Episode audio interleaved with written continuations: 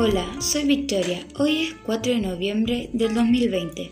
Estoy acá para compartirles más consejos y experiencias en este cuarto podcast.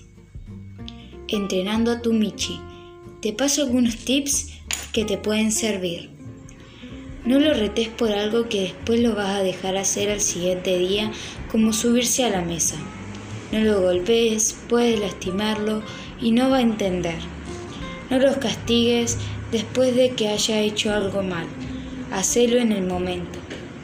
Limpia su caja de arena lo más posible porque si está sucia tu gato no va a querer ir a la caja. Lavate las manos después de limpiar la caja de arena. Lugares prohibidos para los gatos, según yo.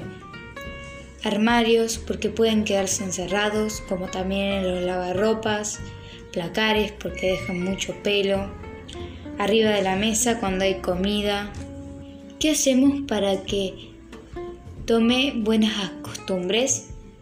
Levantalo cada vez que haga algo mal que no te guste. Chiste decirle no con firmeza, no exageres, solo es para que una advertencia. Rasguñar los muebles. Puedes entrenarlo para que no rasguñe los muebles. Puedes comprarle un poste diseñado para rasguñar, debe ser robusto y alto para que pueda estirarse sobre él.